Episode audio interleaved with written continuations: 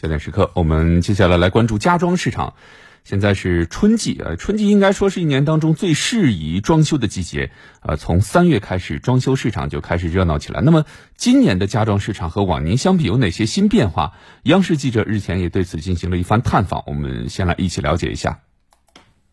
在北京多家家装建材公司，记者采访时看到，随着天气转暖，不少消费者前来选购建材，咨询装修方案。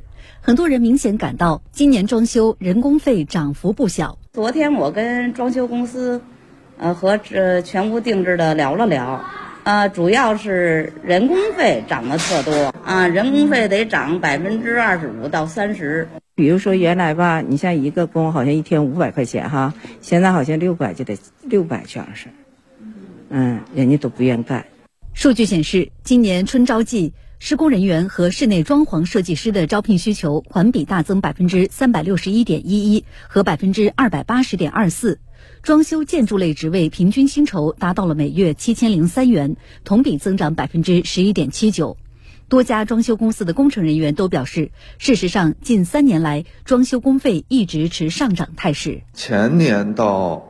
去年涨了一次，工费大约涨幅了是百分之十左右。从去年的单量来看，我们的工人年收入相较于往年增长了百分之二十五，啊，并且今年的单量相较于这个前两年也会每年递增个百分之三十。工钱涨的话是应该在百分之十到百分之十五，特别是瓦工啊，瓦工这个呢是一般的在五百到五百五左右了，呃，木工的话基本上都在五百左右了吧，现在。小工都这差不多到三百五到四百，这种好瓦工的话能达到一千多块钱一天。看来今年准备进行家装的家庭可能要多掏点钱了，而导致价格上涨的原因呢？刚刚报道当中也提到了呢，就是人工费用的攀升。人工费用为什么会涨价？又是什么样的原因导致的？调查当中呢，相关人士告诉记者，最重要的一个因素就是装修工人断层的现象厉害，年轻人基本上不愿意进入这一行。在北京的一个装修工地，家装公司的工作人员告诉记者，前段时间疫情影响了物流，一些工地由于缺少装修材料，不得不停工。随着疫情平稳，各家公司开始集中在这段时间抢工期。他这个工人可能就会呃面临大量开工，可能就会增加这工人还会会会紧张，人工成本还会上升。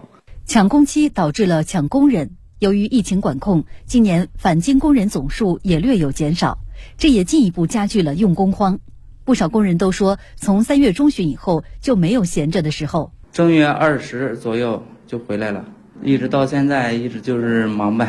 比方说有个周六日吧，就是收收尾啥的，干点噪音小的，几乎没啥休息吧。活多就是经常这儿还没干完，那儿又打电话又又催，又就是来就来回倒腾着干，又是。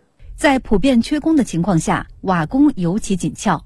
主要是由于这种工种出现了年龄断层。郝泽军来自河北，干瓦工已经十六年了。从去年就是每年，呃，二十五、二十五六。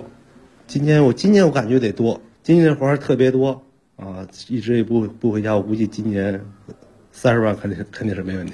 郝泽军说：“虽然同乡的人都羡慕他挣得多，但是想要从老家找个年轻点的学徒太难了。”和郝泽军有同样感受的，还有来自安徽的瓦工张敏字。他说，由于瓦工常年要和水泥、沙子打交道，工作环境差，年轻人都不愿意进入这一行。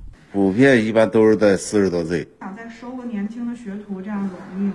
现在没人学，真没人学。的的确确啊，在很多年轻人看来，你像成天和油漆、泥沙打交道，这不仅脏又累，而且对身体健康可能还有损害。所以说，即便是薪水不错，也很多人可能不太愿意入行。啊，不过呢，记者在采访当中也发现一个现象，在家装行当当中呢，年轻人普遍在排斥体力活的同时，却对呃这个家装、家具设计等领域颇为青睐，并且其收入也相当可观。我们继续来听央视的报道。